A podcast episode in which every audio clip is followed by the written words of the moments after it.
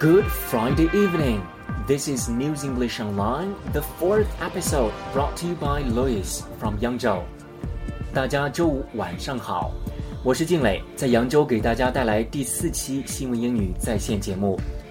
For today's program, let's hear what the superstar from the science world has to say about the artificial intelligence recently. And the superstar is Stephen Hawking. 在今天的节目中，我们将了解到来自科学界的巨匠史蒂芬·霍金最近就人工智能的未来所持的看法。So, is he positive or negative about the future of artificial intelligence? Professor Stephen Hawking, one of the world's most renowned scientists, has warned that robots and machines with artificial intelligence could one day mean the end of us all. Professor Hawking recently told the BBC in an interview that the development of full artificial intelligence could spell the end of the human race. The famous cosmologist made his warning in response to a question about an update to the app he uses to allow him to communicate.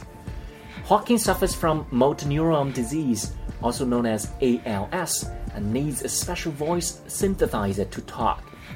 The update will be able to predict words he might want to use based on his previous communication.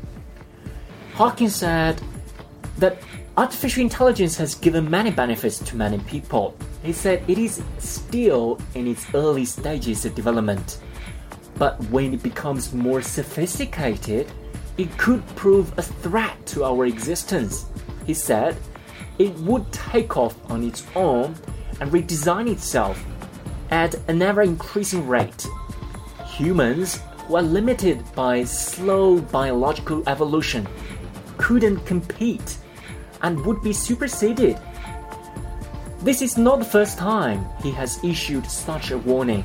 He gave a more chilling warning in April 2014, saying one can imagine such technology outsmarting financial markets, out inventing human researchers out manipulating human leaders and developing weapons we cannot even understand.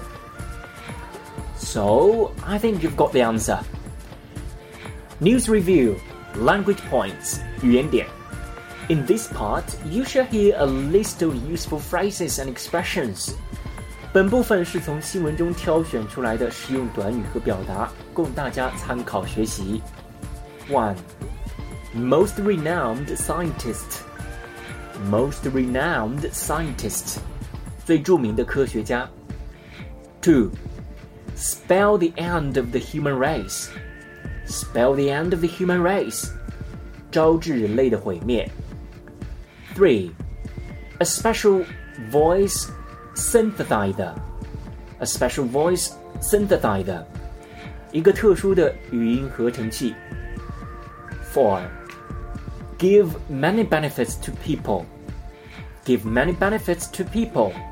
造福人类. Five. Prove a threat to our existence.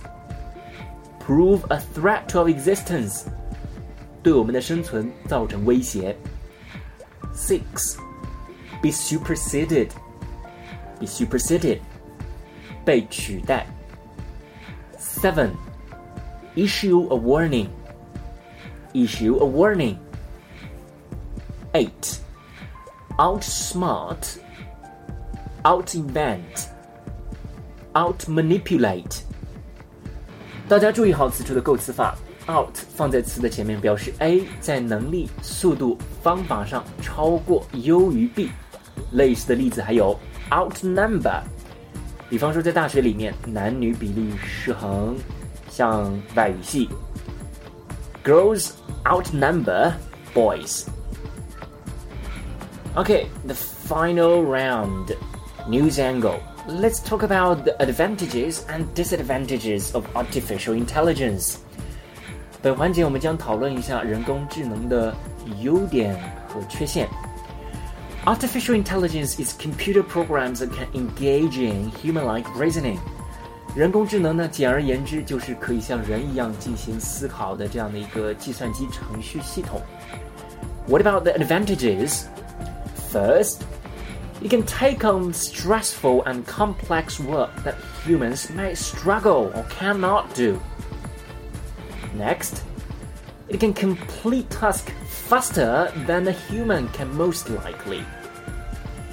Next, to discover une unexplored things, for example, outer space. Next one, less errors and defects. And finally, function is infinite. 那么此处罗列的这些优点呢，突出显示了人工智能在做工上的优势。它不会嫌工作单调无趣，不会嫌工作脏累，且同时呢很少犯错误，所以呢工作效率高。 加之它的智能和无限的功能拓展，那么对其而言，诸如像外太空探索这样高逼格的活，完全能够胜任了。And how about the disadvantages of artificial intelligence? First, we have it lacks the human touch. And next, it has the ability to replace human jobs. Next, it can malfunction and do the opposite of what they are programmed to do. Next, it can be misused, leading to mass scale destruction. And finally, it may corrupt younger generation. 说完了优点，那咱们来说说缺陷。首先啊，它没人情味儿，然后呢，脏活累活、好活孬活它都能做，那人干嘛去啊？ 我在想啊，不久的将来，地球人会的技能它都能取而代之了。再一次，机器总会有出故障的时候，万一来个正负颠倒、黑白混淆，后果不堪设想啊。最后一点。功课上的难题啦，生活上必须要有一些的锻炼啦。对于年轻人来说，如果一切都可指望人工智能，说不定，说不定这会毁了生活在人工智能时代的年轻人啊。So that's all we have to discuss about the artificial intelligence today. Thank you all for listening. One more thing. Currently, I'm working on this program all by myself from the selection of news, the editing, the recording, to the final sound synthesizing. So I'm hoping to find a partner who I can cooperate with to make this program better and in a more steady way. If you are interested in reading news and you have the time to spare, you're welcome to join me. WeChat me first at 187 566 1568 and talk to you at length. That's the end of this week's program. See you guys next time. 大家下周见。